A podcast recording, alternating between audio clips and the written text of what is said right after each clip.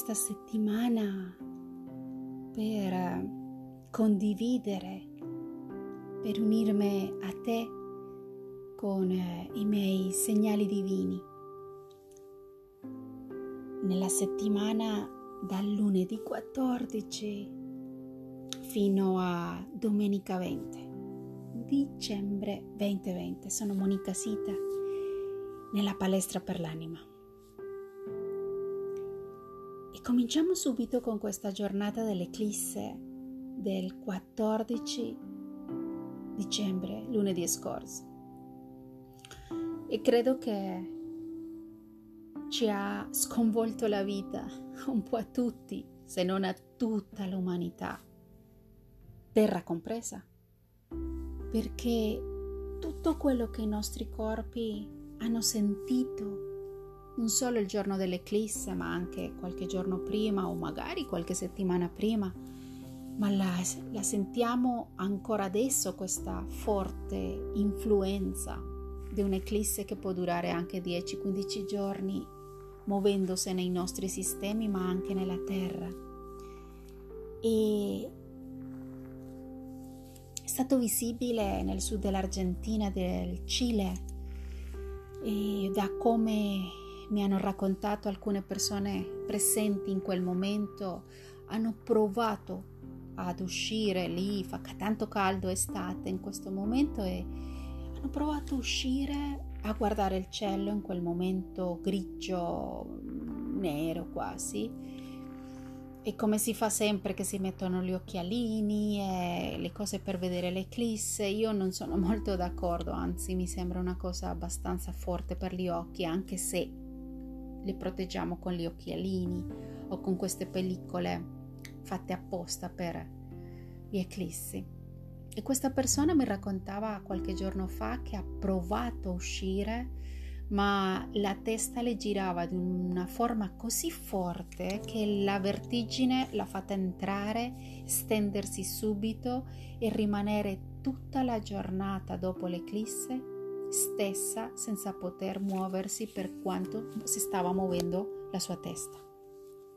Contemporaneamente in Cile c'era il terremoto di una magnitudo considerevole, non so adesso se erano 4.6, 4.7. Quindi mentre nel cielo si muoveva questa luna che copriva il sole, nella terra che era comunque all'altro estremo del sole, in mezzo a la luna in mezzo, sole e terra negli estremi, la terra stava sentendo la stessa, secondo me, forza e qualche vertigine al mio avviso faceva o ha provocato questi terremoti e scosse magari più leggere in tutta la settimana, l'abbiamo sentito anche qua in Italia.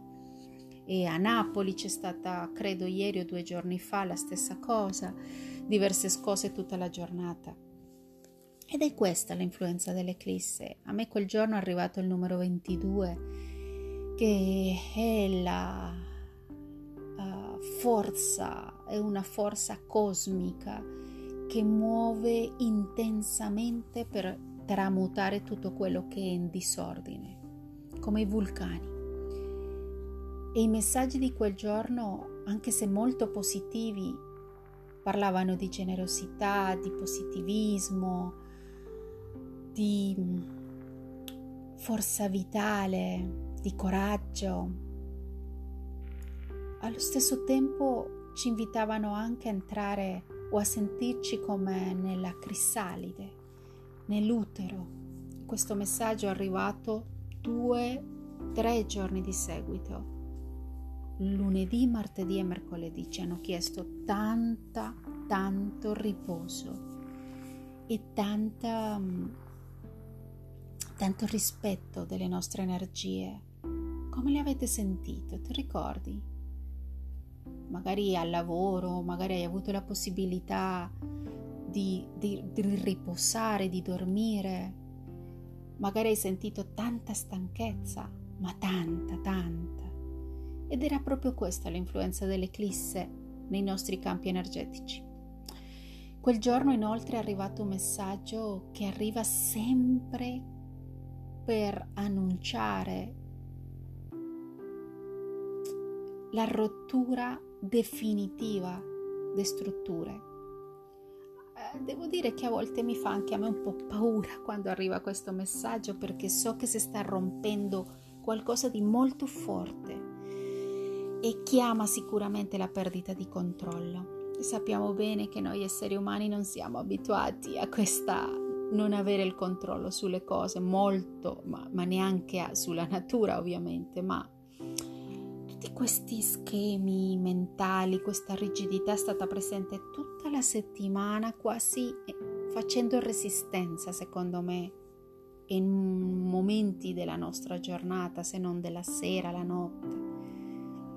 Quel giorno l'angelo dell'amore sacro ci invitava comunque, anche se si stava muovendo tanto, a vivere il romanzo, a vivere l'amore, questa scoperta dell'amore verso qualcosa di sublime, una nuova forma d'amore per se stessi, che ancora, secondo me, fino a questo momento l'umanità, nessuno di noi ha potuto sperimentare qua sulla Terra. Ed è proprio questo che sta arrivando. Come la compassi- compassione che era già arrivata qualche giorno prima dell'eclisse e questa compassione di vivere con passione qualunque cosa stiamo facendo in questo momento. Un progetto, una forma di vita, sognando un nuovo vivere, però viverlo con passione, non più con l'obbligo della, del sopravvivere o del dover fare le cose per obbligazione, per obbligo o per o essere costretti a vivere una vita che non vogliamo vivere. E poi guarda il tuo diario, la tua agenda del martedì 15 e qua è cominciato ad arrivare il simbolo di Mercurio, che è questa nuvola, questo personaggio che ho creato quest'anno e ogni volta che appare questa nuvola so che i messaggi vengono da qualche parte, che è questo Mercurio che sta portando comunicazione di qualche modo. Ma purtroppo quel giorno erano messaggi confusi, erano messaggi che evidenziavano una mente confusa, è così, confusa. E ci, ci siamo sentiti quasi paralizzati da qualcosa, da qualche blocco che non si riusciva a capire, quasi un momento di ritardo nella nostra vita, nel nostro lavoro, magari nelle consegne dei prodotti che abbiamo acquistato, può darsi. Il messaggio di martedì è stato la pazienza. Difficile quando viviamo una vita sfrenata ancora adesso, no? Infatti, uno dei messaggi che mi piace tanto sulla guida parlava della giustizia, del coraggio. Anche se non si vede la giustizia tanto in questi tempi, c'è. E quando noi vogliamo chiamare l'angelo della giustizia, si chiama Raguel, l'angelo del raggio celeste. Raguel viene a portarci sicuramente l'equilibrio e la giustizia per come vedere il mondo, ma anche come noi ci comportiamo davanti al mondo, perché magari anche noi con la nostra mente provochiamo tante situazioni di ingiustizia, vero? E l'arcangelo Giofiel anche quel giorno ci parlava di cercare il discernimento, cercare nella meditazione di tranquillizzare la mente ascoltando la musica, calmare la mente razionale o magari questo ego che ci ha fatto perdere il controllo in tanti modi, magari con gli altri, magari comportamenti ombra che si sono manifestati, ma sempre in questa crisalida che vi dicevo prima, presente lunedì, martedì e mercoledì, quando ci entriamo in questo ritiro, in questo, moment, momenti e giornate di introspezione, solo lì, credo io, ci sono i momenti di gestazione più belli, dove possiamo immagazzinare tanta energia, ma magari possiamo anche depurare grazie alla meditazione, alla cura del nostro corpo, della nostra mente, del nostro riposo, possiamo depurare anche tanti problemi che la mente ci sta portando, evidenziando. Ma quando entriamo in questa mente quasi evitiamo al fluire del cambiamento che si sta presentando in tanti fronti di avere una una serenità in questo flusso. È come se noi creiamo questi blocchi, queste barriere per evitare goderci i cambiamenti. La resistenza al cambiamento lo so, lo sappiamo tutti che non è facile. Lasciarci andare davanti a un momento di buio o di incertezza, come quella che stiamo vivendo sicuramente tutti gli esseri umani quest'anno. Però perché no? Permetterci di vivere la magia era il messaggio dell'Arcangelo Michele quel giorno, che comunque ci stava proteggendo. E entrando nel messaggio di mercoledì 16, è arrivata la clemenzia. Perché quando noi lasciamo andare, sciogliamo i blocchi o nodi energetici, magari anche i nostri pensieri negativi possono lasciarsi andare. E quel giorno ci hanno chiesto perdono. Ed è stata anche per me una prova molto forte perché quando siamo sotto l'influenza dell'eclisse, sappiamo che fuori e dentro di noi c'è tanto caos. E quando si vive la confusione, alcune persone magari parlano tanto, tanto, tanto senza accorgersene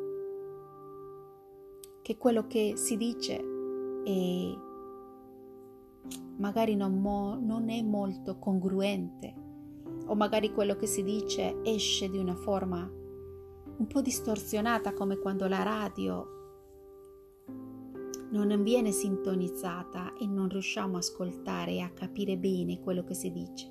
Questa è una caratteristica che vivono spesso le persone 11, ma le persone che vibrano con questo numero 11, sia per la data di nascita, nascendo un 11, un 29,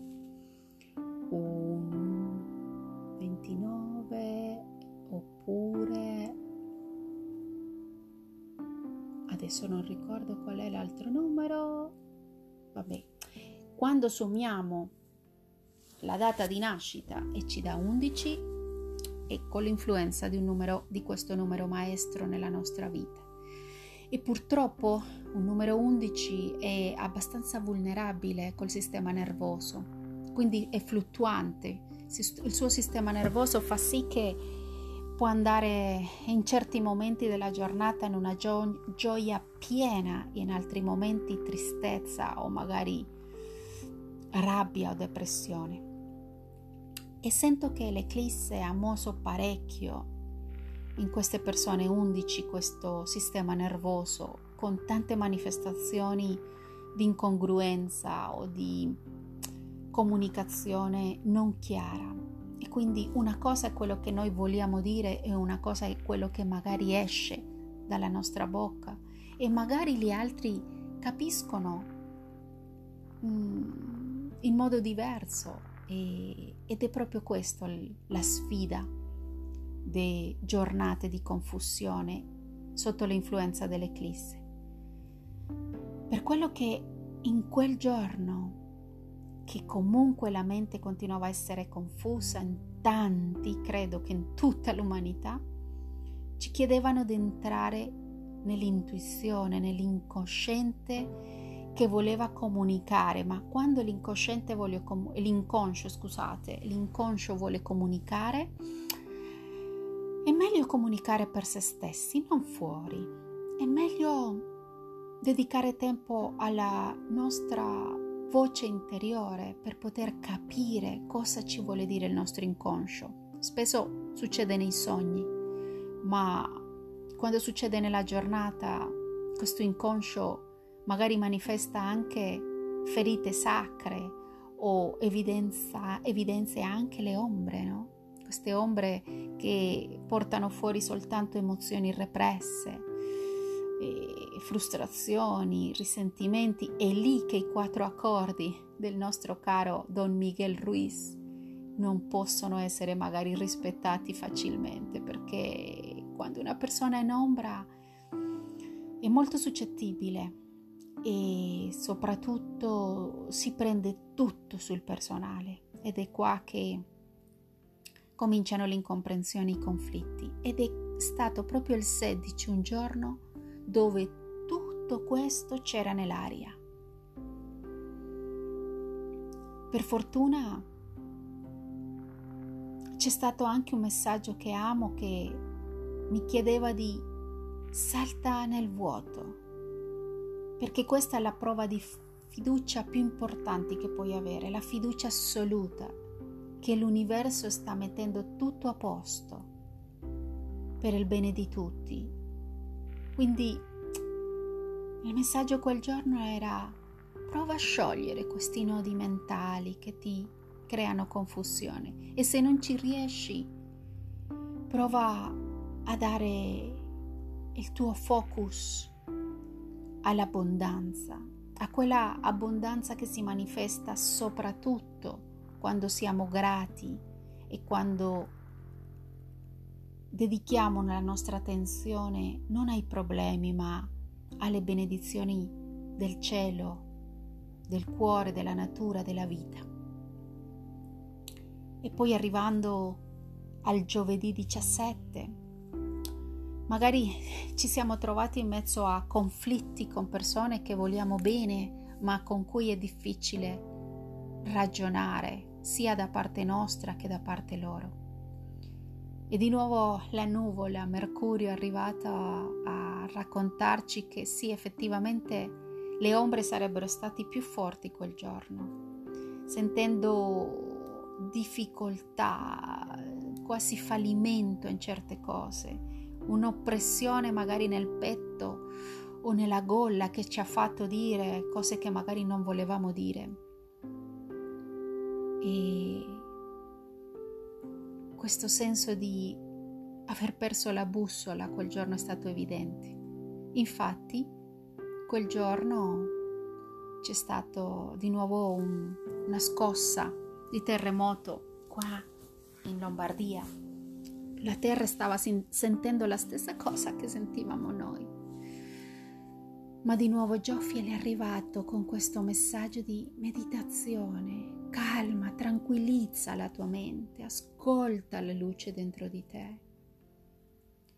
E Raffaele, Raffaele, il nostro arcangelo guaritore, diceva, lascia alla terra tutto questo stress, questa angoscia, questi stati d'ansia, consegna tutto alla terra, vedrai che lei ti libererà da questa tensione che magari si è manifestata nei muscoli, nella stanchezza cronica, perché le ombre, io sono sicura che le ombre arrivano quando siamo molto ma molto stanchi o quando siamo molto stressati. E poi arriva venerdì 18, come l'hai sentito? Guarda la tua agenda. Anche lì Mercurio ci stava portando messaggi dell'inframondo, del mondo di Hades, come dice la mitologia. E quando arrivano questi messaggi, ovvio che stiamo vedendo cose dell'inconscio e magari cose nascoste che non abbiamo mai visto e magari è necessario vedere. Le ombre continuavano anche venerdì, però già qualcosa si muoveva diversamente E l'arcangelo Gabriele, che anche lui è il messaggero con questa sua colomba della pace, colomba messaggera, lei, lui veniva con un messaggio, non so se lo hai vissuto, ma che parlava di benedizione, di permettere alle benedizioni, alla luce delle benedizioni ad arrivare. E devo dire che io veramente ho ricevuto delle benedizioni bellissime incontrando alcune persone che non avevo mai incontrato, ma sicuramente grazie alla legge dell'attrazione sia, le nostre anime si sono incontrate per parlare di cose stupende, progetti, parlare con lo stesso linguaggio, che bello incontrare persone così, vero? Con cui parlare e capirsi grazie a un sentire comune. Dopo giorni di aver incontrato magari persone con cui non si riesce a capire, comprendere o dialogare, vero?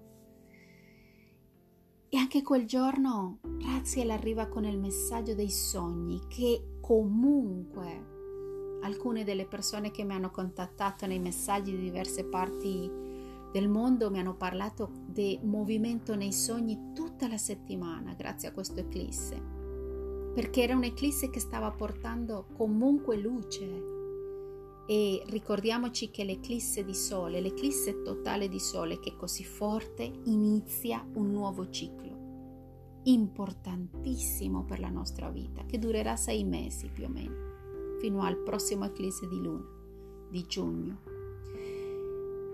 E devo dire che quella sera di venerdì che ero così felice, eccitata dopo questo incontro online con delle persone meravigliose in diverse parti del mondo, ho chiesto prima di andare a letto al mio meraviglioso arcangelo Raziel, aiutami a ricordare i sogni che avrò stanotte, perché vorrei veramente sapere cosa mi sta arrivando e perlomeno capirlo, vero? E sì, sabato mi sono svegliata con un sogno, un ricordo di un sogno, ma secondo me è stato un viaggio astrale, ho vissuto un'esperienza meravigliosa che ancora sento nel mio cuore. Ho incontrato mio zio Herman, che è mancato più o meno 15 anni fa, più o meno di più, ed è stato uno dei miei zii, quelli ho, di quelli che ho amato di più. L'ho incontrato proprio nei sogni, abbracciandolo e amandolo, entregandogli tutto quell'amore in quel momento che comunque sempre che lo vedo nei sogni io gli trasmetto questo amore quanto lo voglio bene, anche se fisicamente non c'è sulla terra. E questi sono stati sogni meravigliosi della notte di venerdì a sabato. E poi sabato, un giorno 19 che corrisponde poi all'archetipo della guida, del condottiere. Io sempre immagino questo 19 come Noè quando chiedeva a tutti di fidarsi di lui e salire sulla barca perché le stava salvando di qualcosa e portandoli verso la luce. E questo è il 19. Ma purtroppo quel giorno, quel 19, quella guida, anche lui era confuso, disorientato. Era, aveva perso la bussola questo 19. E l'invito quel giorno era semplicemente con molta saggezza, con molta pazienza, nella quiete della nostra anima, meditare, ascoltare la nostra intuizione, i sentimenti nascosti, tutto quello che ci ispira poca fiducia, magari in quegli momenti può uscire, emergere per darci preziose rivelazioni, creative soprattutto, grande profondità, autoguarigione. per poterci sentire sicuri. Personalmente quel giorno ho meditato tanto con la Merkaba e mi piace chiamare la mia Merkaba quando sto percependo in me sensazioni magari così di frustrazione o di preoccupazione e mi piace chiamarla e pulire e liberare tutti i miei chakra. E devo dire che la Merkaba quel giorno è stata bellissima, una Merkaba quasi del cristallo dell'ametista che è arrivato a armonizzarmi e a farmi sentire in pace, anche se qualche provocazione è arrivata in un messaggio, qualche situazione che non era chiara si è evidenziata. E devo dire che quando la Merkaba non riesce a liberare i campi di queste interferenze che possano arrivare, è proprio perché è necessario vedere perché quel conflitto si sta facendo così forte o chiaro davanti ai miei occhi. Magari è il momento di risolverlo, parlare chiaro, magari è il momento di trovare un punto di incontro, d'equilibrio ed è lì che di nuovo possiamo chiamare l'arcangelo Raguel col suo raggio celeste.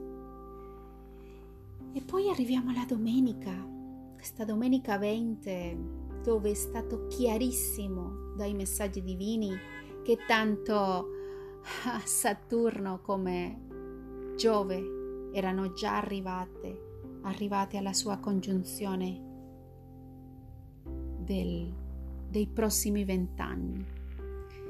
E di nuovo la pazienza, di nuovo la pazienza la pazienza è stata tutta la settimana presente. Quanto ci costa la pazienza, vero? Perché comunque sì, i blocchi, tante cose continueranno a esserci, magari per un tempo, non per tanto, ma magari cercare la saggezza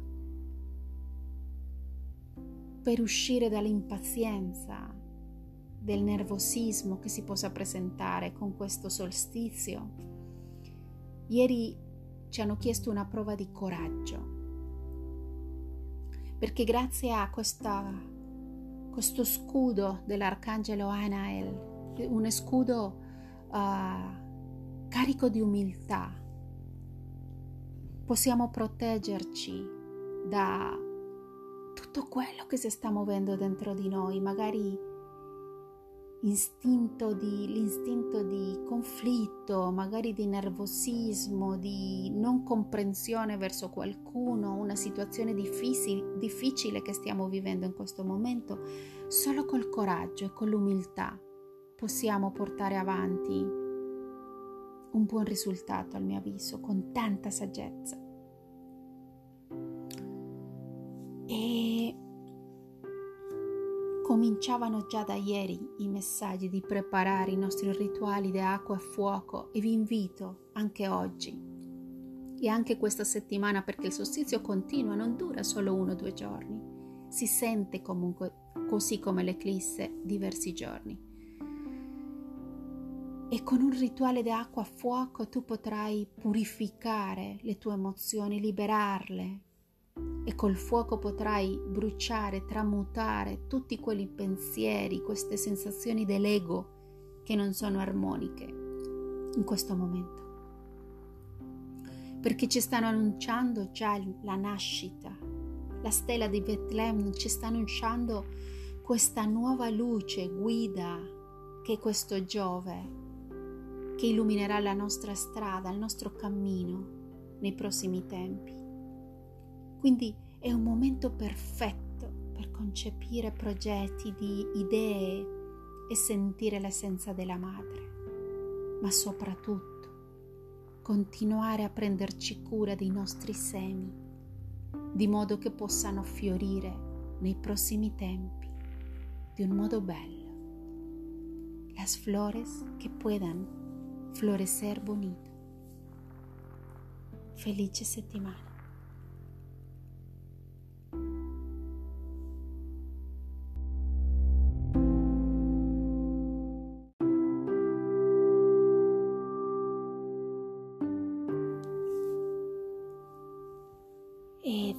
Qua di nuovo questa settimana per condividere, per unirmi a te con i miei segnali divini. Nella settimana dal lunedì 14 fino a domenica 20 dicembre 2020. Sono Monica Sita nella palestra per l'anima. Cominciamo subito con questa giornata dell'eclisse del 14 dicembre, lunedì scorso.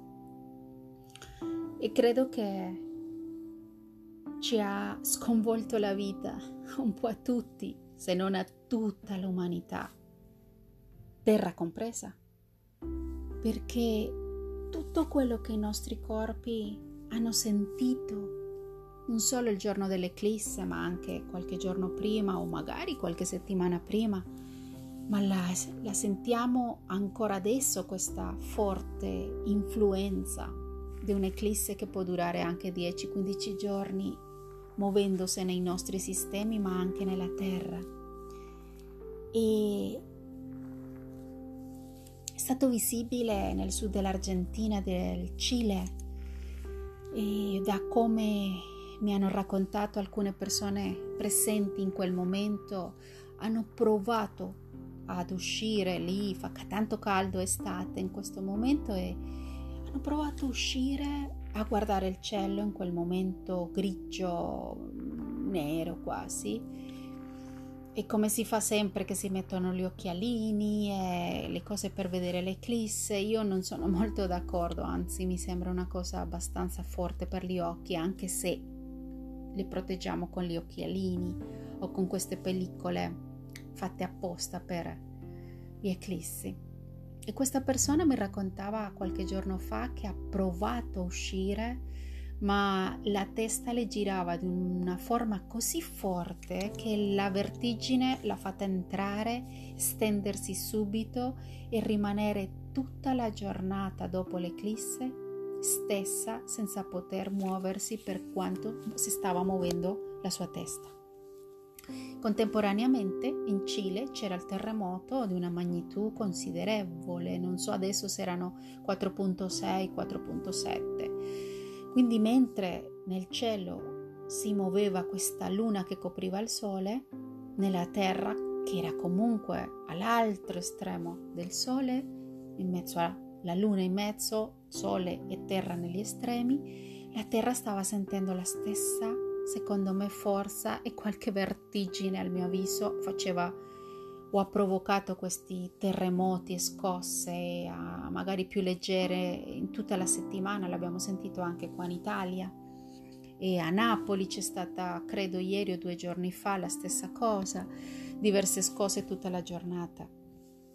Ed è questa l'influenza dell'eclisse. A me quel giorno è arrivato il numero 22, che è la uh, forza, è una forza cosmica che muove intensamente per tramutare tutto quello che è in disordine, come i vulcani. E i messaggi di quel giorno, anche se molto positivi, parlavano di generosità, di positivismo, di forza vitale, di coraggio. Allo stesso tempo ci invitavano anche a entrare o a sentirci come nella crisalide, nell'utero. Questo messaggio è arrivato due, tre giorni di seguito. Lunedì, martedì e mercoledì ci hanno chiesto tanta, tanto riposo e tanta tanto rispetto delle nostre energie. Come le avete sentite? Ti ricordi? Magari al lavoro, magari hai avuto la possibilità di, di, di riposare, di dormire. Magari hai sentito tanta stanchezza, ma tanta, tanta. Ed era proprio questa l'influenza dell'eclisse nei nostri campi energetici. Quel giorno inoltre è arrivato un messaggio che arriva sempre per annunciare la rottura definitiva di strutture. Eh, devo dire che a volte mi fa anche a me un po' paura quando arriva questo messaggio perché so che si sta rompendo qualcosa di molto forte e chiama sicuramente la perdita di controllo. Sappiamo bene che noi esseri umani non siamo abituati a questa non avere il controllo sulle cose, molto, ma, ma neanche a, sulla natura ovviamente, ma tutti questi schemi mentali, questa rigidità è stata presente tutta la settimana, quasi eh, facendo resistenza, secondo me, in momenti della nostra giornata, se non della sera, la notte. Quel giorno l'angelo dell'amore sacro ci invitava comunque, anche se si stava muovendo tanto, a vivere il romanzo, a vivere l'amore, questa scoperta dell'amore verso qualcosa di sublime, una nuova forma d'amore per se stessi, che ancora, secondo me, fino a questo momento l'umanità, nessuno di noi ha potuto sperimentare qua sulla Terra. Ed è proprio questo che sta arrivando. Come la compassione che era già arrivata qualche giorno prima dell'eclisse. E questa compassione di vivere con passione qualunque cosa stiamo facendo in questo momento. Un progetto, una forma di vita, sognando un nuovo vivere, però viverlo con passione, non più con l'obbligo della, del sopravvivere o del dover fare le cose per obbligazione, per obbligo o per o essere costretti a vivere una vita che non vogliamo vivere. E poi guarda il tuo diario, la tua agenda del martedì 15 e qua è cominciato ad arrivare il simbolo di Mercurio, che è questa nuvola, questo personaggio che ho creato quest'anno e ogni volta che appare questa nuvola so che i messaggi vengono da qualche parte, che è questo Mercurio che sta portando comunicazione di qualche modo. Ma purtroppo quel giorno erano messaggi confusi, erano messaggi che evidenziavano una mente confusa, è così, confusa. E ci, ci siamo sentiti quasi paralizzati da qualcosa, da qualche blocco che non si riusciva a capire, quasi un momento di ritardo nella nostra vita, nel nostro lavoro, magari nelle consegne dei prodotti che abbiamo acquistato, può darsi. Il messaggio di martedì è stato la pazienza difficile quando viviamo una vita sfrenata ancora adesso, no? Infatti, uno dei messaggi che mi piace tanto sulla guida parlava della giustizia, del coraggio. Anche se non si vede la giustizia tanto in questi tempi, c'è e quando noi vogliamo chiamare l'angelo della giustizia, si chiama Raguel, l'angelo del raggio celeste. Raguel viene a portarci sicuramente l'equilibrio e la giustizia per come vedere il mondo, ma anche come noi ci comportiamo davanti al mondo, perché magari anche noi con la nostra mente provochiamo tante situazioni di ingiustizia, vero? E l'arcangelo Giofiel anche quel giorno ci parlava di cercare il discernimento, cercare nella meditazione di tranquillizzare la mente ascoltando la musica, calmare la mente razionale o magari questo ego che ci ha fatto perdere il controllo in tanti modi, magari con gli altri, magari comportamenti ombra che si sono manifestati, ma sempre in questa crisalida che vi dicevo prima, presente lunedì, martedì e mercoledì, quando ci entriamo in questo ritiro, in questo, moment, momenti e giornate di introspezione, solo lì, credo io, ci sono i momenti di gestazione più belli, dove possiamo immagazzinare tanta energia, ma magari possiamo anche depurare, grazie alla meditazione, alla cura del nostro corpo, della nostra mente, del nostro riposo, possiamo depurare anche tanti problemi che la mente ci sta portando, evidenziando. Ma quando entriamo in questa mente, quasi evitiamo al fluire del cambiamento che si sta presentando in tanti fronti, di avere una una serenità in questo flusso. È come se noi creiamo questi blocchi, queste barriere per evitare goderci i cambiamenti. La resistenza al cambiamento, lo so, lo sappiamo tutti che non è facile. Lasciarci andare davanti a un momento di buio o di incertezza, come quella che stiamo vivendo sicuramente tutti gli esseri umani quest'anno. Però perché no? Permetterci di vivere la magia era il messaggio dell'Arcangelo Michele quel giorno, che comunque ci stava proteggendo. E entrando nel messaggio di mercoledì 16, è arrivata la clemenzia. Perché quando noi lasciamo andare, sciogliamo i blocchi o nodi energetici, magari anche i nostri pensieri negativi possono lasciarsi andare. E quel giorno ci hanno chiesto perdono. Ed è stata anche per me una prova molto forte perché quando siamo sotto l'influenza dell'eclisse, sappiamo che fuori e dentro di noi c'è tanto caos. E quando si vive la confusione, alcune persone magari parlano tanto, tanto, tanto senza accorgersene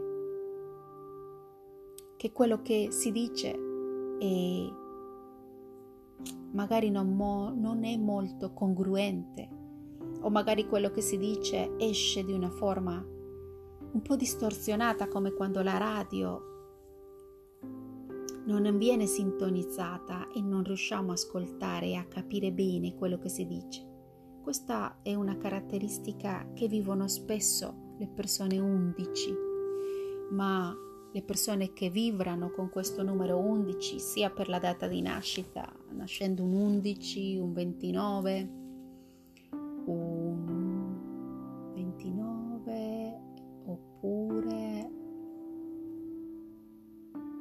adesso non ricordo qual è l'altro numero. Vabbè. Quando sommiamo la data di nascita e ci dà 11 ecco l'influenza di, numero, di questo numero maestro nella nostra vita.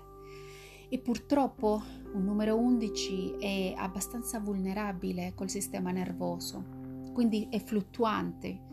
Il suo sistema nervoso fa sì che può andare in certi momenti della giornata in una gio- gioia piena, in altri momenti tristezza o magari rabbia o depressione.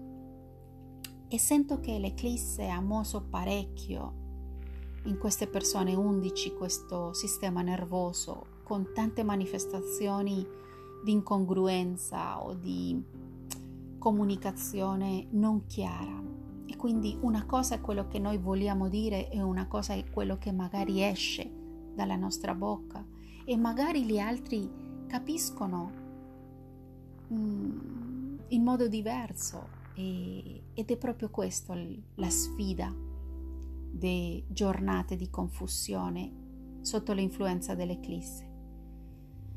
Per quello che in quel giorno che comunque la mente continuava a essere confusa in tanti, credo che in tutta l'umanità, ci chiedevano di entrare nell'intuizione, nell'incosciente che voleva comunicare, ma quando l'inconsciente vuole com- l'inconscio, scusate, l'inconscio vuole comunicare, è meglio comunicare per se stessi, non fuori.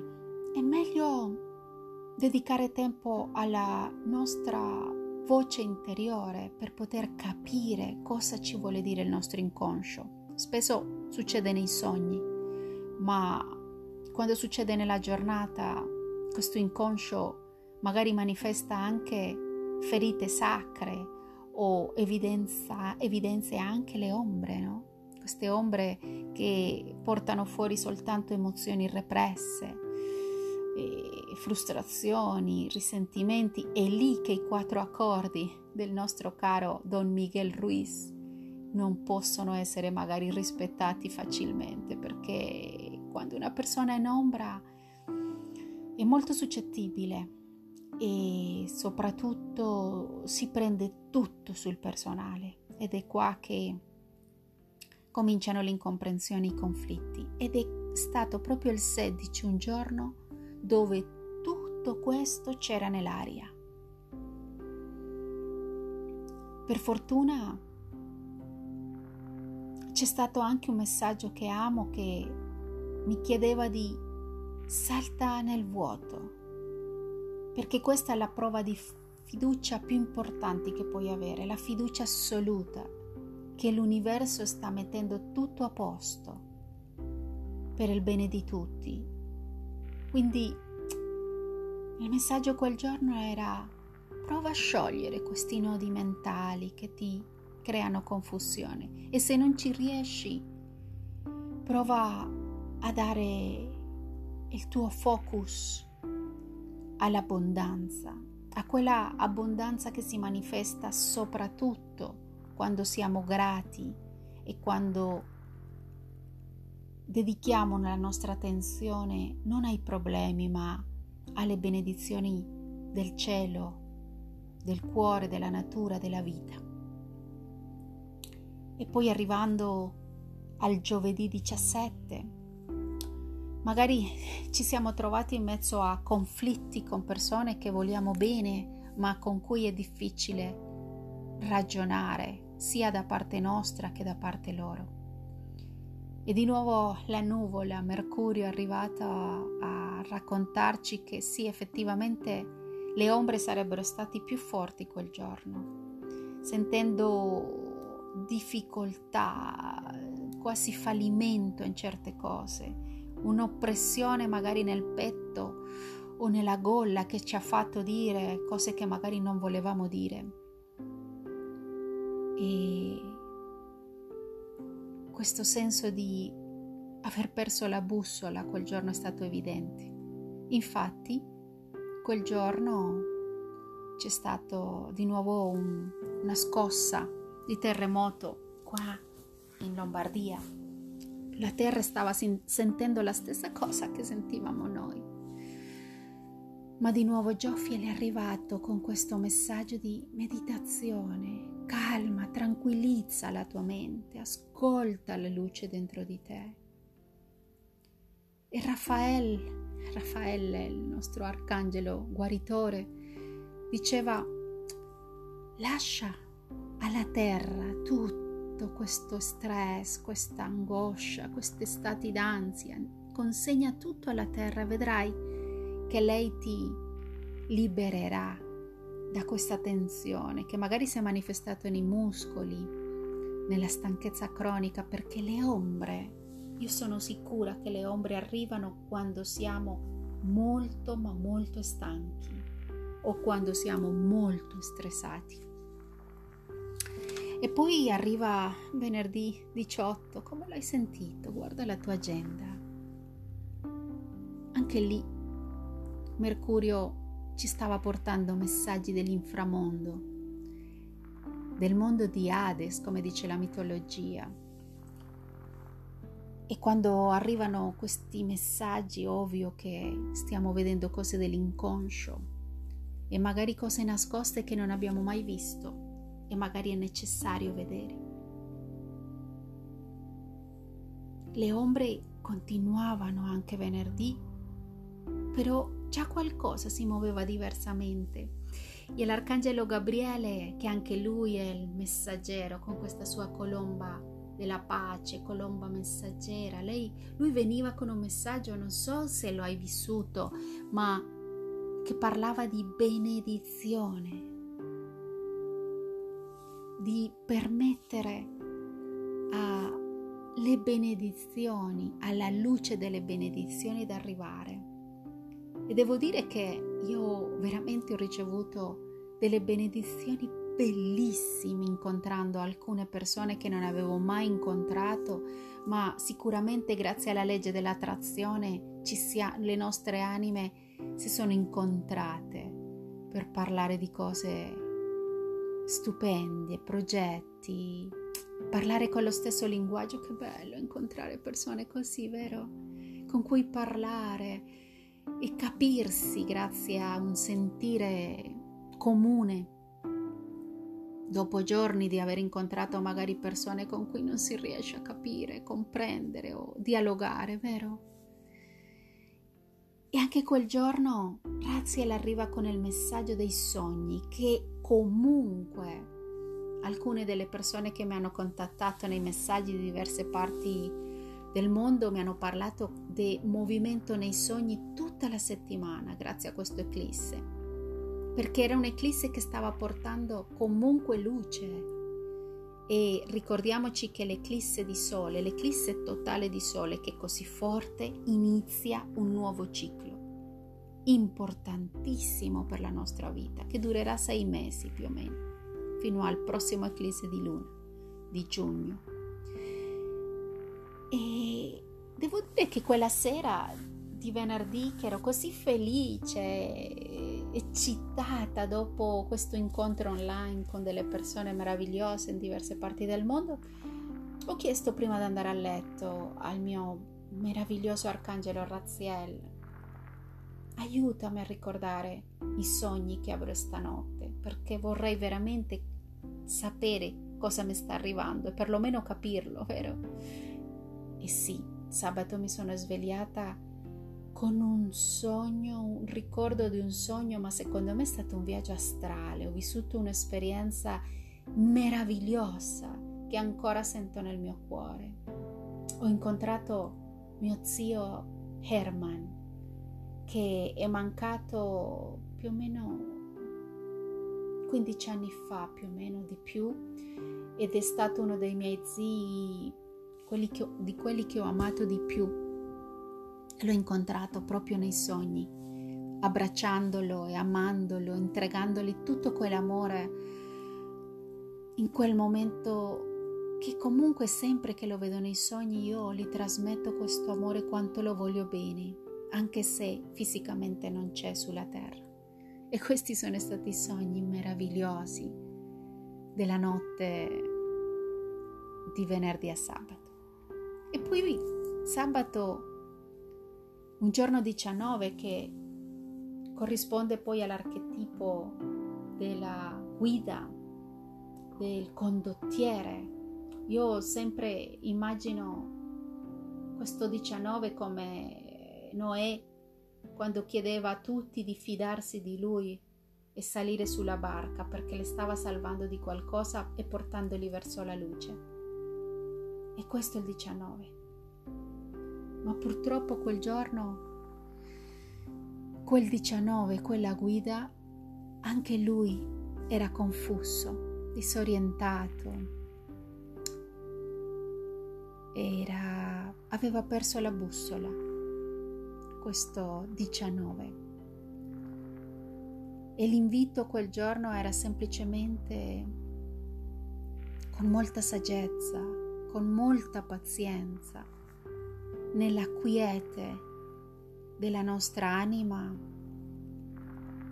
meditare, ascoltare la nostra intuizione, i sentimenti nascosti, tutto quello che ci ispira poca fiducia, magari in quegli momenti può uscire, emergere per darci preziose rivelazioni, creative soprattutto, grande profondità, autoguarigione. per poterci sentire sicuri. Personalmente quel giorno ho meditato tanto con la Merkaba e mi piace chiamare la mia Merkaba quando sto percependo in me sensazioni magari così di frustrazione o di preoccupazione e mi piace chiamarla e pulire e liberare tutti i miei chakra. E devo dire che la Merkaba quel giorno è stata bellissima, una Merkaba quasi del cristallo dell'ametista che è arrivato a armonizzarmi e a farmi sentire in pace, anche se qualche provocazione è arrivata in un messaggio, qualche situazione che non era chiara si è evidenziata. E devo dire che quando la Merkaba non riesce a liberare i campi di queste interferenze che possano arrivare, è proprio perché è necessario vedere perché quel conflitto si sta facendo così forte o chiaro davanti ai miei occhi. Magari è il momento di risolverlo, parlare chiaro, Magari è il momento di trovare un punto di incontro, d'equilibrio ed è lì che di nuovo possiamo chiamare l'arcangelo Raguel col suo raggio celeste. E poi arriviamo alla domenica, questa domenica 20 dove è stato chiarissimo dai messaggi divini che tanto Saturno come Giove erano già arrivate, arrivate alla sua congiunzione del, dei prossimi vent'anni. E di nuovo la pazienza, di nuovo la pazienza. Ma la pazienza è stata tutta la settimana presente. Quanto ci costa la pazienza, vero? Perché comunque sì, i blocchi, tante cose continueranno a esserci, magari per un tempo, non per tanto, ma magari cercare la saggezza per uscire dall'impazienza, del nervosismo che si possa presentare con questo solstizio. Ieri ci hanno chiesto una prova di coraggio, perché grazie a questa, questo scudo dell'arcangelo Anael, un scudo uh, carico di umiltà, possiamo proteggerci da tutto quello che si sta muovendo dentro di noi, magari istinto di, l'istinto di conflitto, magari di nervosismo, di non comprensione verso qualcuno, una situazione difficile, difficile che stiamo vivendo in questo momento, solo col coraggio e con l'umiltà possiamo portare avanti un buon risultato al mio avviso, con tanta saggezza. E cominciavano già da ieri i messaggi di preparare i nostri rituali di acqua e fuoco e vi invito anche oggi e anche questa settimana perché il solstizio continua, non dura solo uno o due giorni, si sente comunque così come l'eclisse diversi giorni. E con un rituale di acqua a fuoco tu potrai purificare le tue emozioni, liberarle. E col fuoco potrai bruciare, tramutare tutti quei pensieri, queste sensazioni dell'ego che non sono armoniche in questo momento. Perché ci stanno annunciando già la nascita, la stella di Betlemme ci sta annunciando questa nuova luce, guida che questo Giove che illuminerà la nostra strada, il nostro cammino nei prossimi tempi.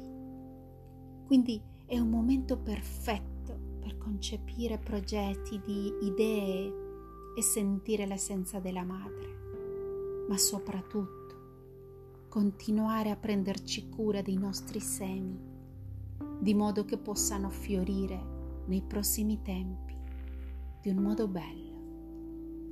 Las flores que puedan Florecer Bonito. Felice settimana.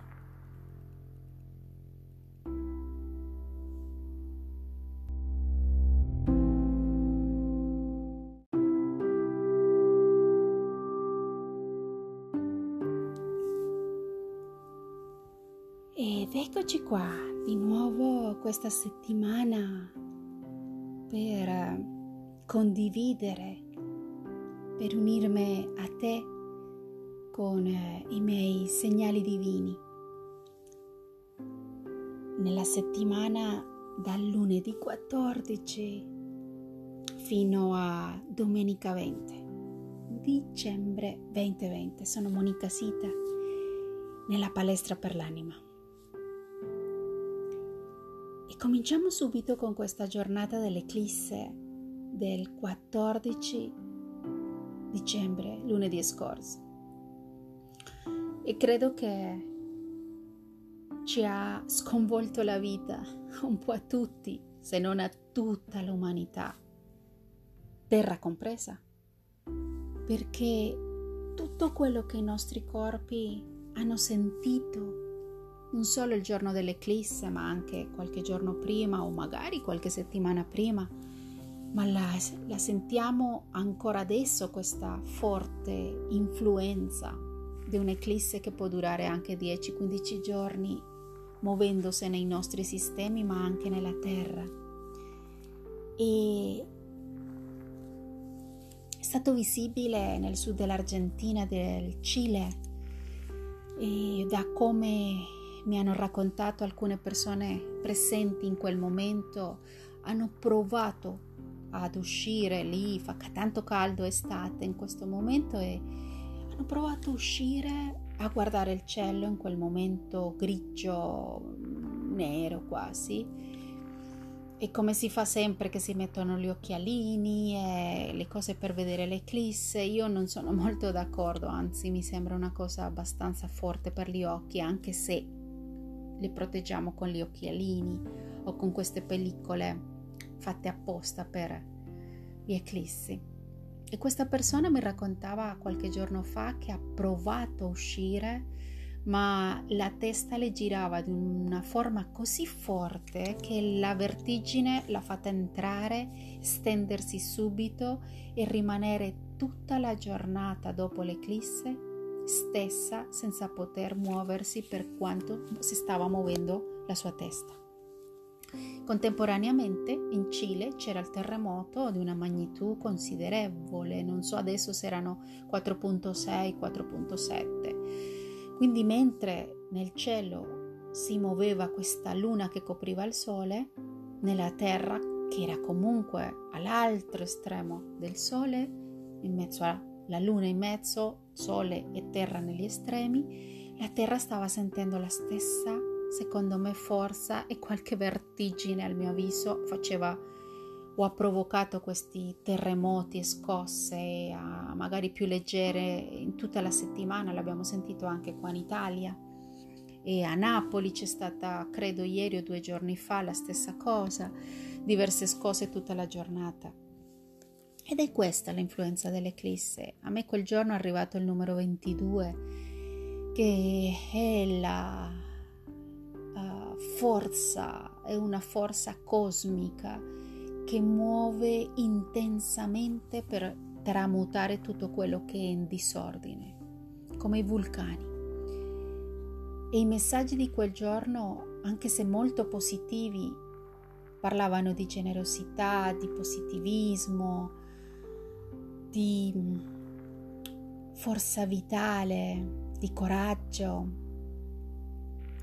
Allo stesso tempo ci invitavano anche a entrare o a sentirci come nella crisalide, nell'utero. Questo messaggio è arrivato due, tre giorni di seguito. Lunedì, martedì e mercoledì ci hanno chiesto tanta, tanto riposo e tanta tanto rispetto delle nostre energie. Come le avete sentite? Ti ricordi?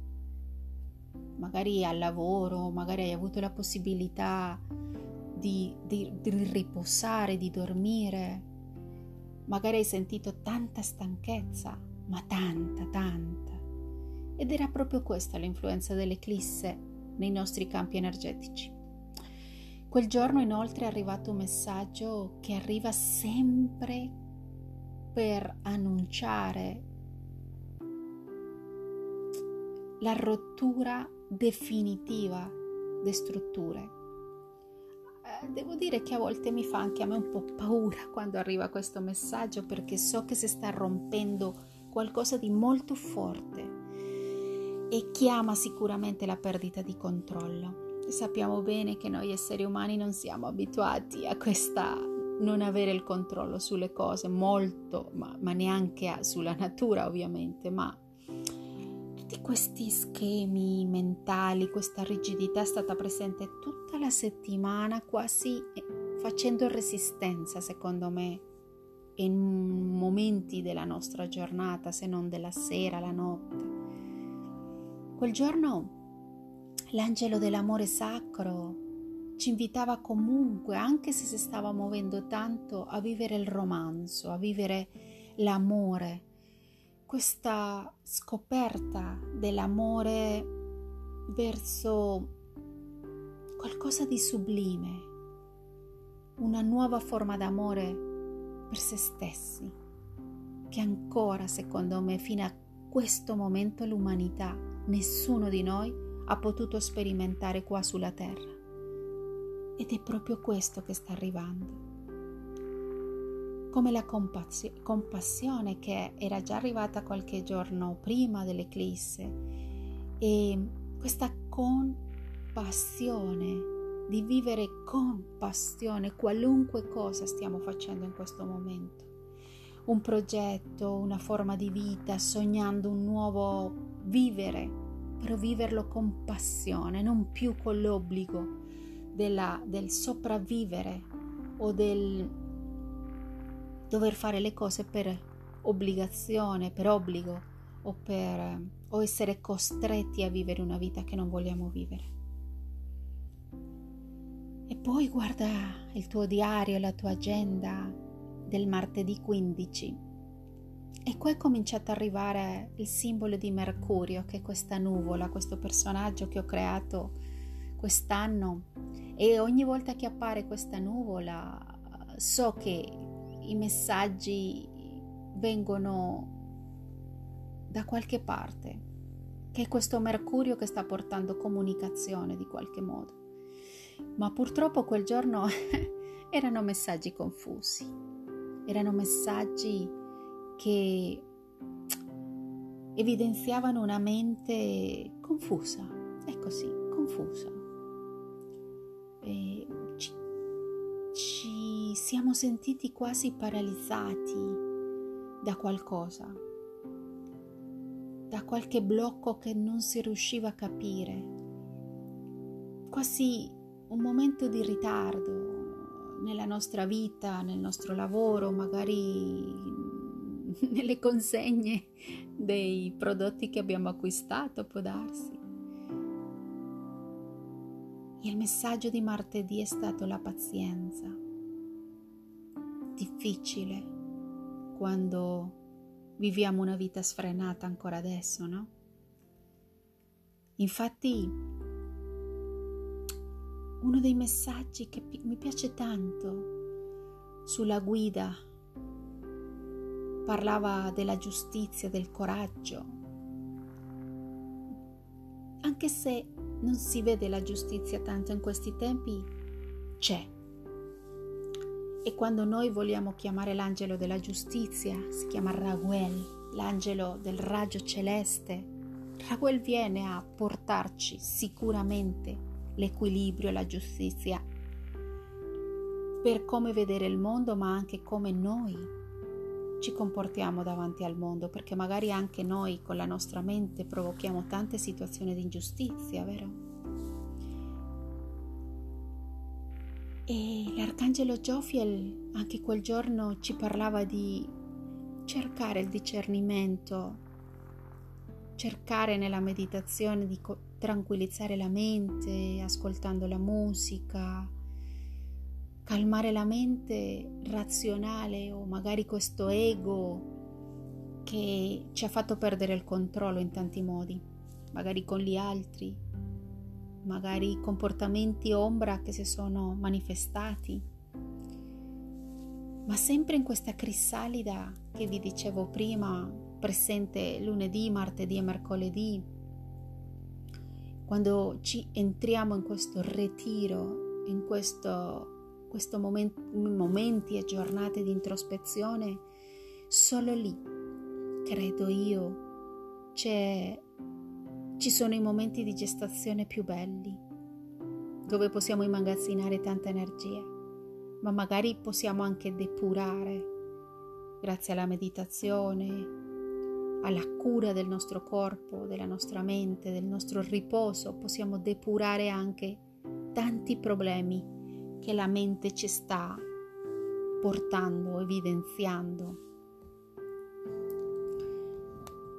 Ma quando entriamo in questa mente quasi evitiamo al fluire del cambiamento che si sta presentando in tanti fronti di avere una una serenità in questo flusso. È come se noi creiamo questi blocchi, queste barriere per evitare, goderci i cambiamenti. La resistenza al cambiamento, lo so, lo sappiamo tutti che non è facile. Lasciarci andare davanti a un momento di buio o di incertezza, come quella che stiamo vivendo sicuramente tutti gli esseri umani quest'anno. Però perché no? Permetterci di vivere la magia era il messaggio dell'Arcangelo Michele quel giorno, che comunque ci stava proteggendo. E entrando nel messaggio di mercoledì 16, è arrivata la clemenzia. Perché quando noi lasciamo andare, sciogliamo i blocchi o nodi energetici, magari anche i nostri pensieri negativi possono lasciarsi andare. E quel giorno ci hanno chiesto perdono. Ed è stata anche per me una prova molto forte perché quando siamo sotto l'influenza dell'eclisse, sappiamo che fuori e dentro di noi c'è tanto caos. E quando si vive la confusione, alcune persone magari parlano tanto, tanto, tanto senza accorgersene che quello che si dice è magari non, mo, non è molto congruente o magari quello che si dice esce di una forma un po' distorsionata come quando la radio non viene sintonizzata e non riusciamo a ascoltare e a capire bene quello che si dice. Questa è una caratteristica che vivono spesso le persone 11, ma le persone che vibrano con questo numero 11, sia per la data di nascita, nascendo un 11, un 29, un 29, oppure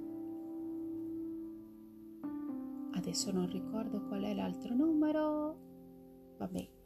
Quando sommiamo la data di nascita e ci dà 11 e con l'influenza di, numero, di questo numero maestro nella nostra vita e purtroppo un numero 11 è abbastanza vulnerabile col sistema nervoso quindi è fluttuante il suo sistema nervoso fa sì che può andare in certi momenti della giornata in una gio- gioia piena, in altri momenti tristezza o magari rabbia o depressione. E sento che l'eclisse ha mosso parecchio in queste persone 11 questo sistema nervoso con tante manifestazioni di incongruenza o di comunicazione non chiara. E quindi una cosa è quello che noi vogliamo dire e una cosa è quello che magari esce dalla nostra bocca.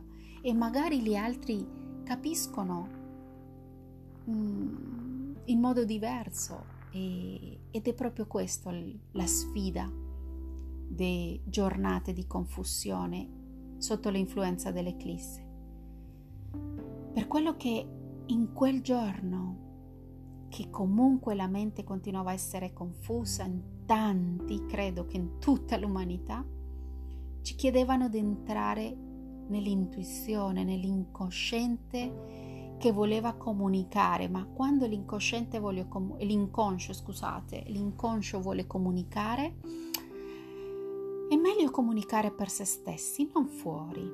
È meglio dedicare tempo alla nostra voce interiore per poter capire cosa ci vuole dire il nostro inconscio. Spesso succede nei sogni, ma quando succede nella giornata, questo inconscio magari manifesta anche ferite sacre o evidenza, evidenzia anche le ombre, no?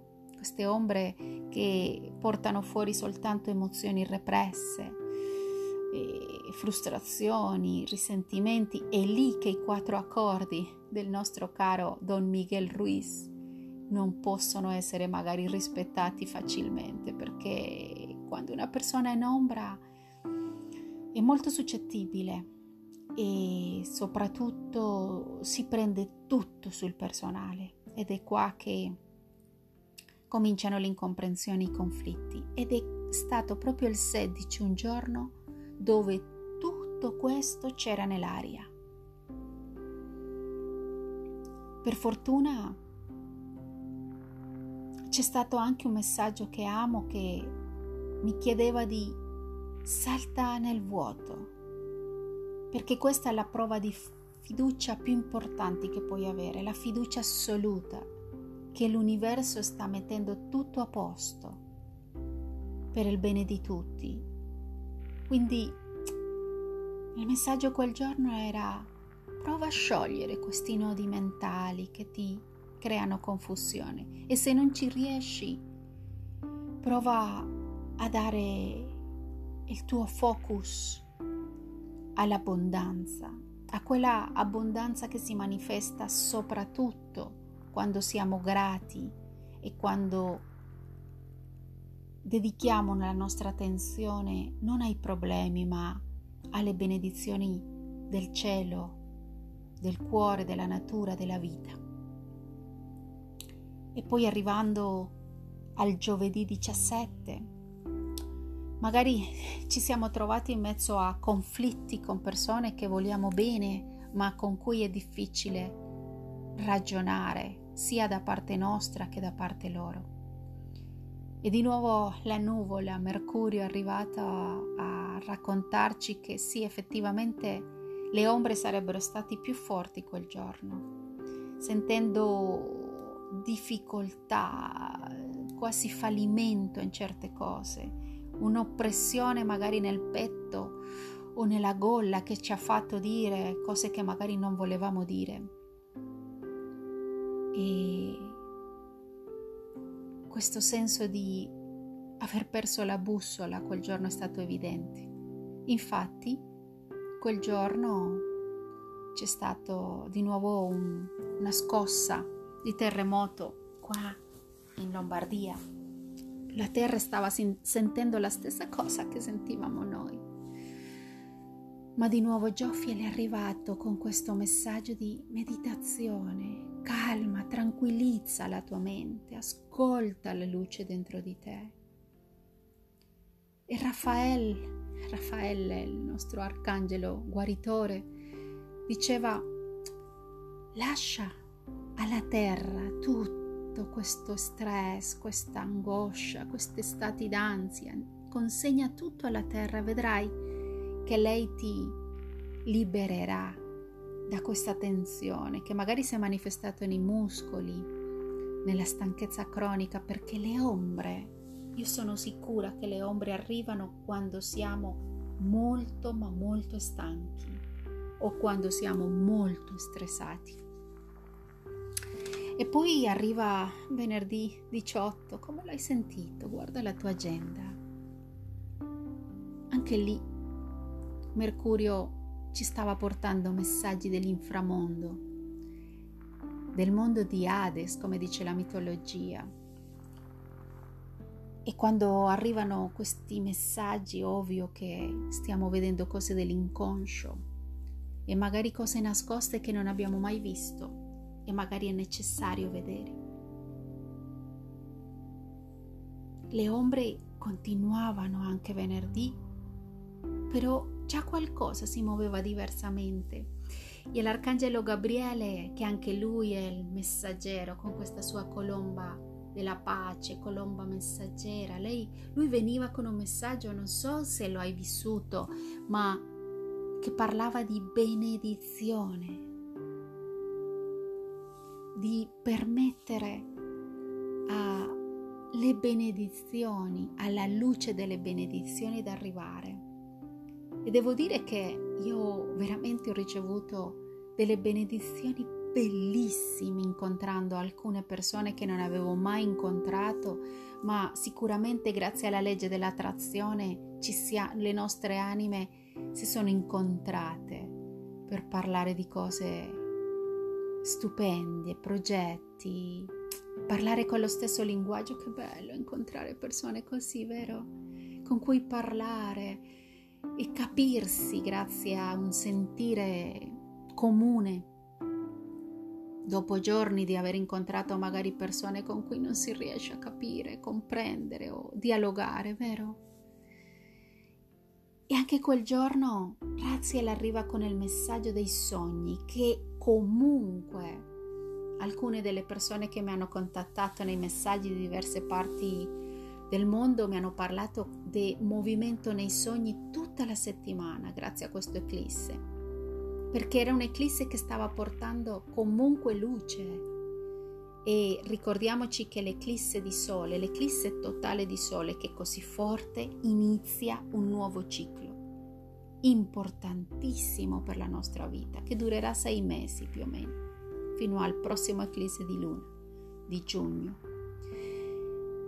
E devo dire che quella sera di venerdì che ero così felice, eccitata dopo questo incontro online con delle persone meravigliose in diverse parti del mondo, ho chiesto prima di andare a letto al mio meraviglioso arcangelo Raziel aiutami a ricordare i sogni che avrò stanotte, perché vorrei veramente sapere cosa mi sta arrivando e perlomeno capirlo, vero?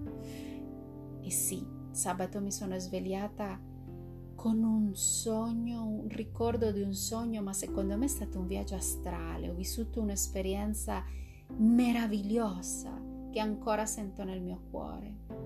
Ho incontrato mio zio Herman, che è mancato più o meno 15 anni fa, più o meno di più, ed è stato uno dei miei zii, quelli ho, di quelli che ho amato di più. L'ho incontrato proprio nei sogni, abbracciandolo e amandolo, entregandogli tutto quell'amore in quel momento che comunque sempre che lo vedo nei sogni io gli trasmetto questo amore quanto lo voglio bene anche se fisicamente non c'è sulla terra.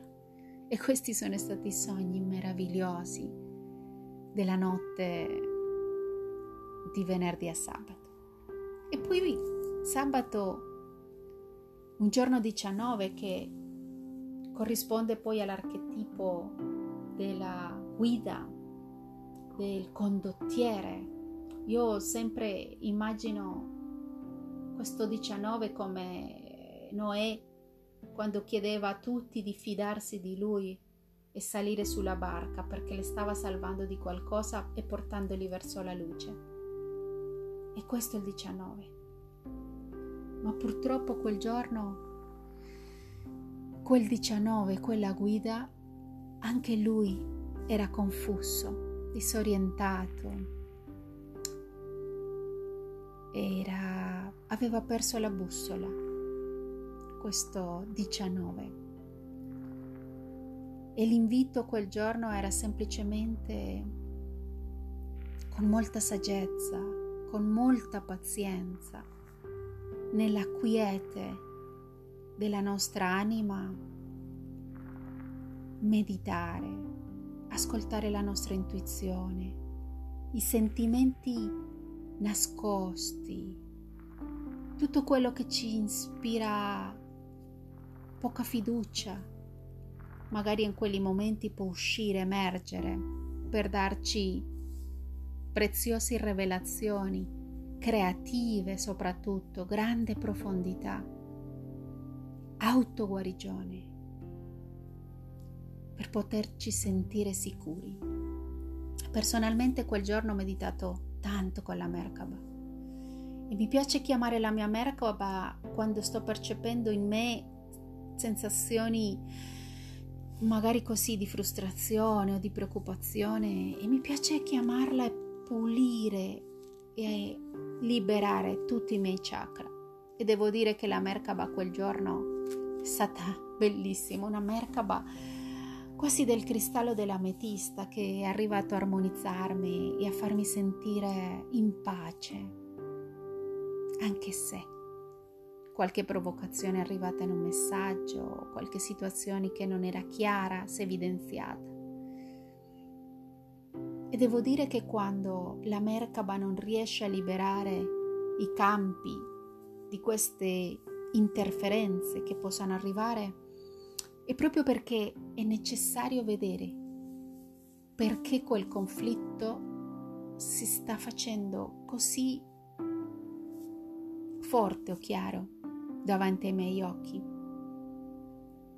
Magari è il momento di risolverlo, parlare chiaro, magari è il momento di trovare un punto di incontro, d'equilibrio ed è lì che di nuovo possiamo chiamare l'arcangelo Raguel col suo raggio celeste. E poi arriviamo alla domenica, questa domenica 20, dove è stato chiarissimo dai messaggi divini che tanto Saturno come Giove erano già arrivate, arrivate alla sua congiunzione del, dei prossimi vent'anni. E di nuovo la pazienza, di nuovo la pazienza ma la pazienza è stata tutta la settimana presente. Quanto ci costa la pazienza, vero? Perché comunque sì, i blocchi, tante cose continueranno a esserci, magari per un tempo, non per tanto, ma magari cercare la saggezza per uscire dall'impazienza, del nervosismo che si possa presentare con questo solstizio. Ieri ci hanno chiesto una prova di coraggio, perché grazie a questa, questo scudo dell'arcangelo Anael, un scudo uh, carico di umiltà, possiamo proteggerci da tutto quello che si sta muovendo dentro di noi, magari istinto di, l'istinto di conflitto, magari di nervosismo, di non comprensione verso qualcuno, una situazione difficile, difficile che stiamo vivendo in questo momento, solo col coraggio e con l'umiltà possiamo portare avanti un buon risultato, al mio avviso, con tanta saggezza. E Cominciavano già da ieri i messaggi di preparare i nostri rituali di acqua e fuoco e vi invito anche oggi e anche questa settimana perché il solstizio continua, non dura solo uno o due giorni, si sente comunque così come l'eclisse diversi giorni. E con un rituale di acqua e fuoco tu potrai purificare le tue emozioni, liberarle, e col fuoco potrai bruciare, tramutare tutti quei pensieri, queste sensazioni dell'ego che non sono armoniche in questo momento. Perché ci stanno annunciando già la nascita, la stella di Betlemme ci sta annunciando questa nuova luce, guida, che è questo Giove, che illuminerà la nostra strada, il nostro cammino nei prossimi tempi. Quindi è un momento perfetto per concepire progetti di idee e sentire l'essenza della madre, ma soprattutto continuare a prenderci cura dei nostri semi, di modo che possano fiorire nei prossimi tempi di un modo bello. Las flores que puedan florecer bonito. Felice settimana.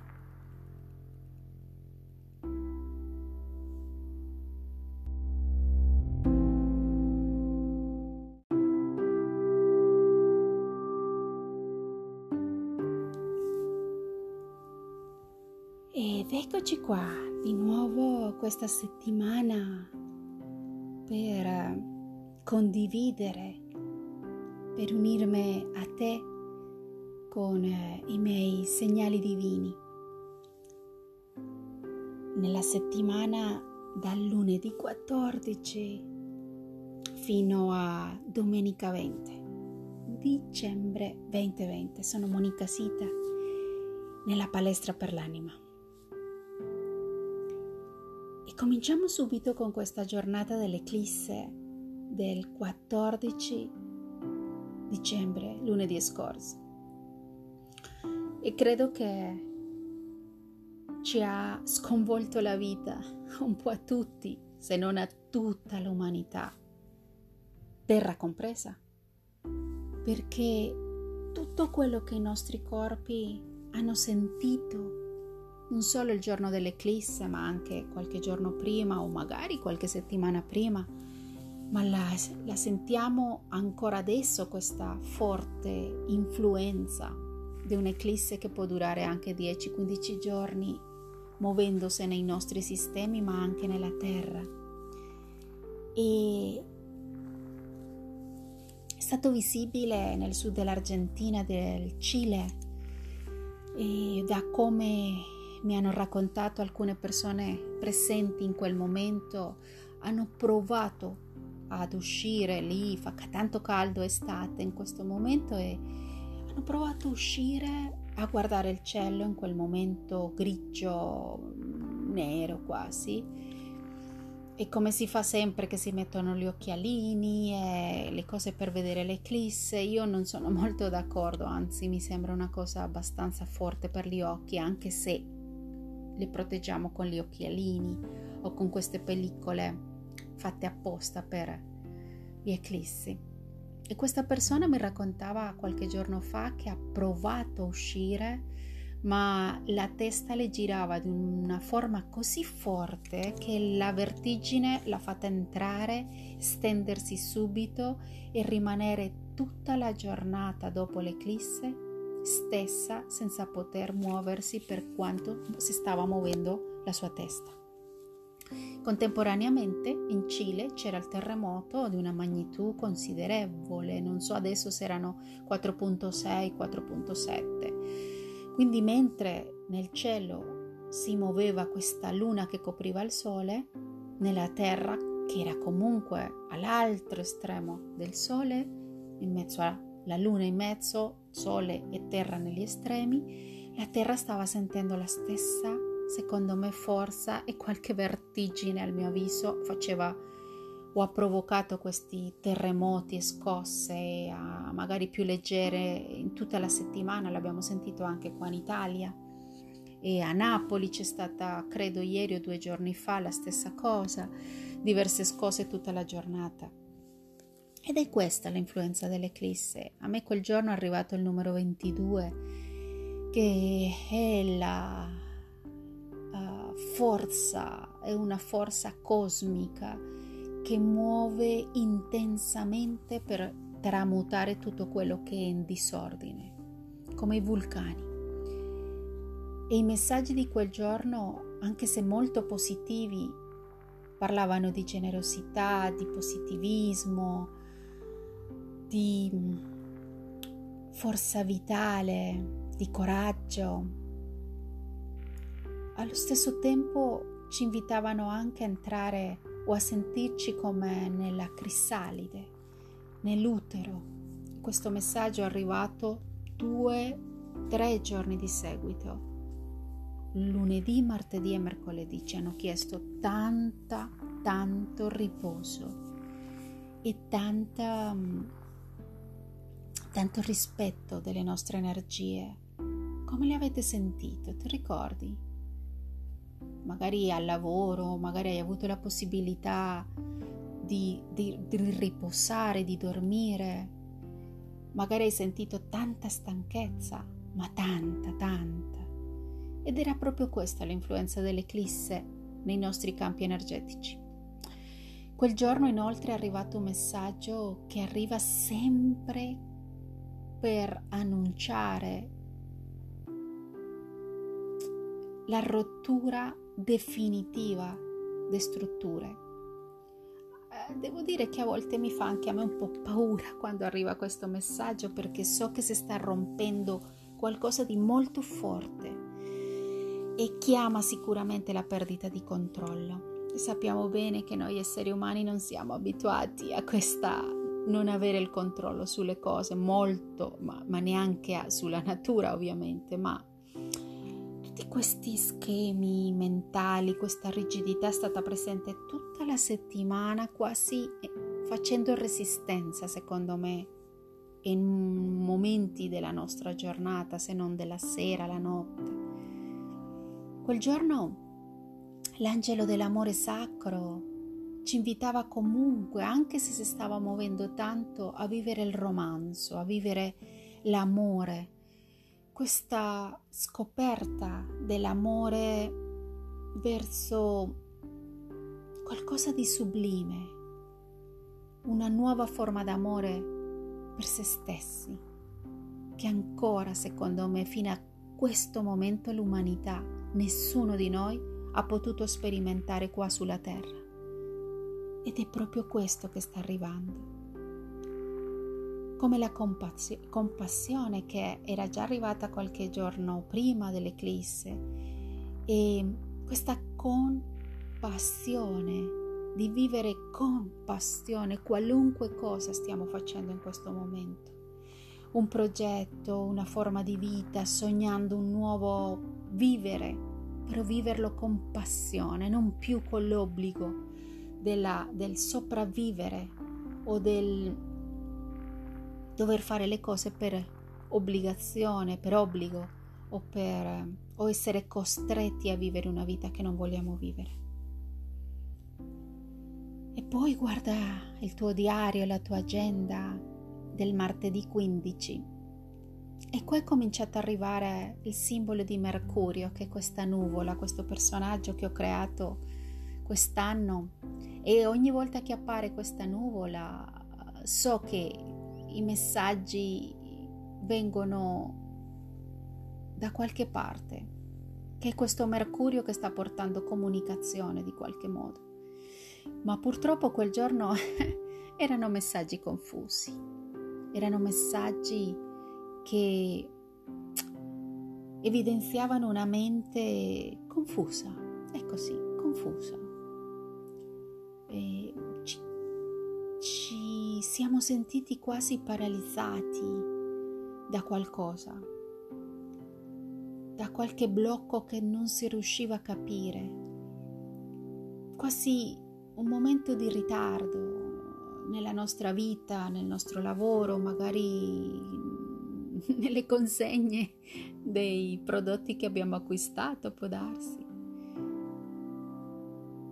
Il messaggio di martedì è stato la pazienza.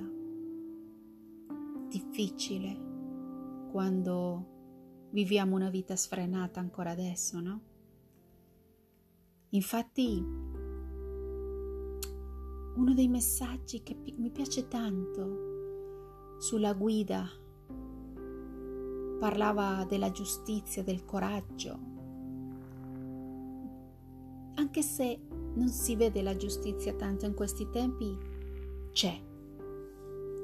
E quando noi vogliamo chiamare l'angelo della giustizia, si chiama Raguel, l'angelo del raggio celeste.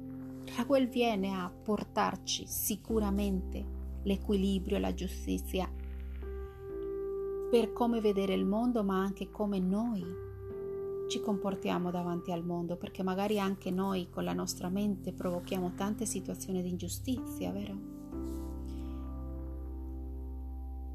E l'arcangelo Giofiel anche quel giorno ci parlava di cercare il discernimento, cercare nella meditazione di tranquillizzare la mente ascoltando la musica, calmare la mente razionale o magari questo ego che ci ha fatto perdere il controllo in tanti modi, magari con gli altri, magari comportamenti ombra che si sono manifestati,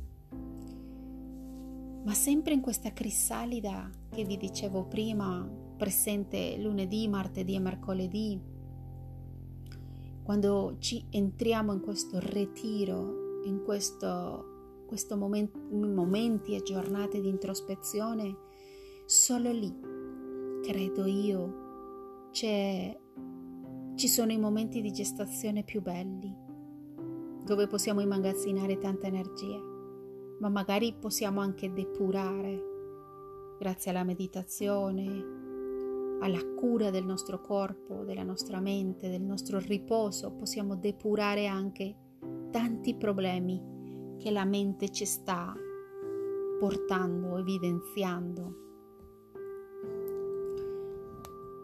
Ma quando entriamo in questa mente quasi evitiamo al fluire del cambiamento che si sta presentando in tanti fronti di avere una una serenità in questo flusso. È come se noi creiamo questi blocchi, queste barriere per evitare goderci i cambiamenti. La resistenza al cambiamento lo so, lo sappiamo tutti che non è facile. Lasciarci andare davanti a un momento di buio o di incertezza, come quella che stiamo vivendo sicuramente tutti gli esseri umani quest'anno. Però perché no? Permetterci di vivere la magia era il messaggio dell'Arcangelo Michele quel giorno, che comunque ci stava proteggendo. E entrando nel messaggio di mercoledì 16,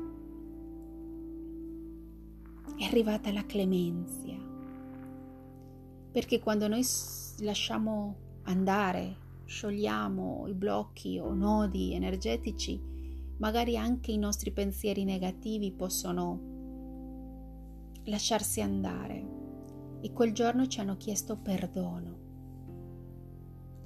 Ed è stata anche per me una prova molto forte perché quando siamo sotto l'influenza dell'eclisse, sappiamo che fuori e dentro di noi c'è tanto caos.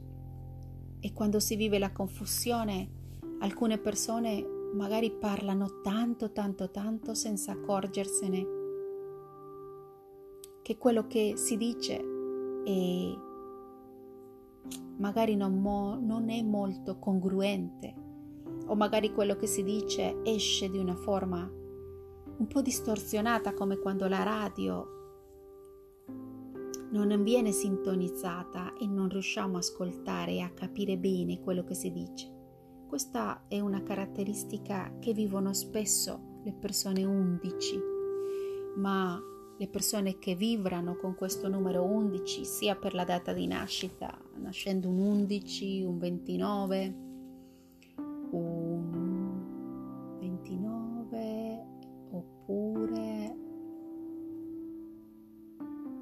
adesso non ricordo qual è l'altro numero.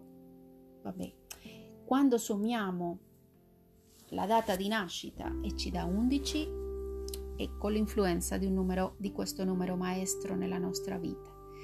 E purtroppo un numero 11 è abbastanza vulnerabile col sistema nervoso quindi è fluttuante. Il suo sistema nervoso fa sì che può andare in certi momenti della giornata in una gio- gioia piena, in altri momenti tristezza o magari rabbia o depressione. E sento che l'eclisse ha mosso parecchio in queste persone 11 questo sistema nervoso con tante manifestazioni di incongruenza o di comunicazione non chiara quindi una cosa è quello che noi vogliamo dire e una cosa è quello che magari esce dalla nostra bocca e magari gli altri capiscono mm, in modo diverso e, ed è proprio questo la sfida di giornate di confusione sotto l'influenza dell'eclisse. Per quello che in quel giorno che comunque la mente continuava a essere confusa in tanti, credo che in tutta l'umanità, ci chiedevano di entrare nell'intuizione, nell'incosciente che voleva comunicare, ma quando l'inconsciente vuole com- l'inconscio, scusate, l'inconscio vuole comunicare, è meglio comunicare per se stessi, non fuori. È meglio dedicare tempo alla nostra voce interiore per poter capire cosa ci vuole dire il nostro inconscio. Spesso succede nei sogni, ma quando succede nella giornata, questo inconscio magari manifesta anche ferite sacre o evidenza, evidenzia anche le ombre, no? queste ombre che portano fuori soltanto emozioni represse, frustrazioni, risentimenti, è lì che i quattro accordi del nostro caro Don Miguel Ruiz non possono essere magari rispettati facilmente perché quando una persona è in ombra è molto suscettibile e soprattutto si prende tutto sul personale ed è qua che cominciano le incomprensioni, i conflitti. Ed è stato proprio il 16 un giorno dove tutto questo c'era nell'aria. Per fortuna c'è stato anche un messaggio che amo che mi chiedeva di salta nel vuoto, perché questa è la prova di fiducia più importante che puoi avere, la fiducia assoluta che l'universo sta mettendo tutto a posto per il bene di tutti. Quindi il messaggio quel giorno era prova a sciogliere questi nodi mentali che ti creano confusione. E se non ci riesci prova a dare il tuo focus all'abbondanza, a quella abbondanza che si manifesta soprattutto quando siamo grati e quando dedichiamo la nostra attenzione non ai problemi ma alle benedizioni del cielo, del cuore, della natura, della vita. E poi arrivando al giovedì 17, magari ci siamo trovati in mezzo a conflitti con persone che vogliamo bene, ma con cui è difficile ragionare, sia da parte nostra che da parte loro. E di nuovo la nuvola, Mercurio è arrivato a, raccontarci che sì, effettivamente le ombre sarebbero stati più forti quel giorno, sentendo difficoltà, quasi fallimento in certe cose, un'oppressione magari nel petto o nella gola che ci ha fatto dire cose che magari non volevamo dire. E questo senso di aver perso la bussola quel giorno è stato evidente. Infatti, quel giorno c'è stato di nuovo un, una scossa di terremoto qua in Lombardia. La terra stava sin- sentendo la stessa cosa che sentivamo noi. Ma di nuovo Giofiel è arrivato con questo messaggio di meditazione, calma, tranquillizza la tua mente, ascolta la luce dentro di te. E Raffaele, Raffaele, il nostro arcangelo guaritore, diceva, lascia alla terra tutto questo stress, questa angoscia, questi stati d'ansia, consegna tutto alla terra, vedrai che lei ti libererà da questa tensione che magari si è manifestata nei muscoli, nella stanchezza cronica, perché le ombre, io sono sicura che le ombre arrivano quando siamo molto ma molto stanchi o quando siamo molto stressati. E poi arriva venerdì 18, come l'hai sentito? Guarda la tua agenda. Anche lì Mercurio ci stava portando messaggi dell'inframondo, del mondo di Hades, come dice la mitologia. E quando arrivano questi messaggi, ovvio che stiamo vedendo cose dell'inconscio e magari cose nascoste che non abbiamo mai visto e magari è necessario vedere. Le ombre continuavano anche venerdì, però già qualcosa si muoveva diversamente.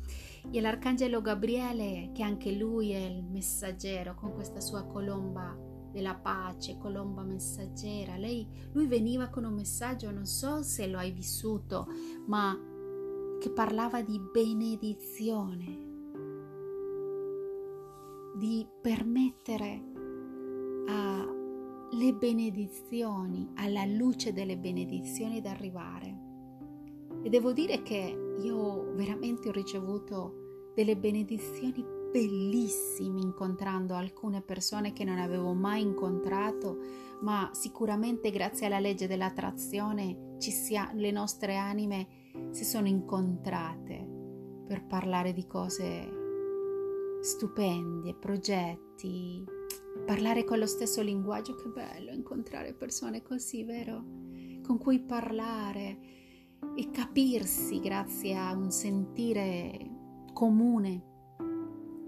Dopo giorni di aver incontrato magari persone con cui non si riesce a capire, comprendere o dialogare, vero? E anche quel giorno Raziel arriva con il messaggio dei sogni che comunque alcune delle persone che mi hanno contattato nei messaggi di diverse parti del mondo mi hanno parlato di movimento nei sogni tutta la settimana grazie a questo eclisse, perché era un'eclisse che stava portando comunque luce.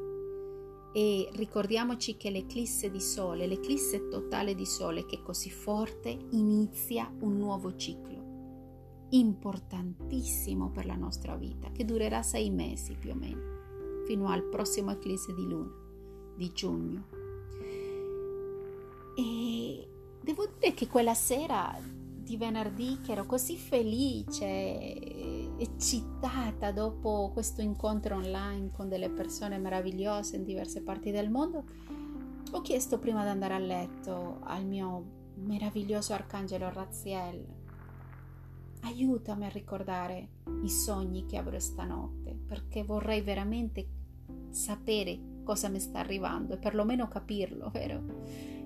E sì, sabato mi sono svegliata con un sogno, un ricordo di un sogno, ma secondo me è stato un viaggio astrale, ho vissuto un'esperienza meravigliosa che ancora sento nel mio cuore. Ho incontrato mio zio Herman, che è mancato più o meno 15 anni fa più o meno di più ed è stato uno dei miei zii quelli ho, di quelli che ho amato di più l'ho incontrato proprio nei sogni abbracciandolo e amandolo entregandogli tutto quell'amore in quel momento che comunque sempre che lo vedo nei sogni io gli trasmetto questo amore quanto lo voglio bene anche se fisicamente non c'è sulla terra e questi sono stati sogni meravigliosi della notte di venerdì a sabato. E poi sabato, un giorno 19 che corrisponde poi all'archetipo della guida, del condottiere. Io sempre immagino questo 19 come Noè quando chiedeva a tutti di fidarsi di lui e salire sulla barca perché le stava salvando di qualcosa e portandoli verso la luce. E questo è il 19. Ma purtroppo quel giorno, quel 19, quella guida, anche lui era confuso, disorientato. Era, aveva perso la bussola questo 19. E l'invito quel giorno era semplicemente con molta saggezza, con molta pazienza, nella quiete della nostra anima, meditare, ascoltare la nostra intuizione, i sentimenti nascosti, tutto quello che ci ispira poca fiducia, magari in quegli momenti può uscire, emergere per darci preziose rivelazioni, creative soprattutto, grande profondità, autoguarigione. per poterci sentire sicuri. Personalmente quel giorno ho meditato tanto con la Merkaba e mi piace chiamare la mia Merkaba quando sto percependo in me sensazioni magari così di frustrazione o di preoccupazione e mi piace chiamarla e pulire e liberare tutti i miei chakra. E devo dire che la Merkaba quel giorno è stata bellissima, una Merkaba quasi del cristallo dell'ametista che è arrivato a armonizzarmi e a farmi sentire in pace, anche se qualche provocazione è arrivata in un messaggio, qualche situazione che non era chiara si è evidenziata. E devo dire che quando la Merkaba non riesce a liberare i campi di queste interferenze che possano arrivare, è proprio perché è necessario vedere perché quel conflitto si sta facendo così forte o chiaro davanti ai miei occhi. Magari è il momento di risolverlo, parlare chiaro, magari è il momento di trovare un punto di incontro, d'equilibrio ed è lì che di nuovo possiamo chiamare l'arcangelo Raguel col suo raggio celeste. E poi arriviamo alla domenica, questa domenica 20, dove è stato chiarissimo dai messaggi divini che tanto Saturno come Giove erano già arrivate, arrivate alla sua congiunzione del, dei prossimi vent'anni. E di nuovo la pazienza, di nuovo la pazienza la pazienza è stata tutta la settimana presente.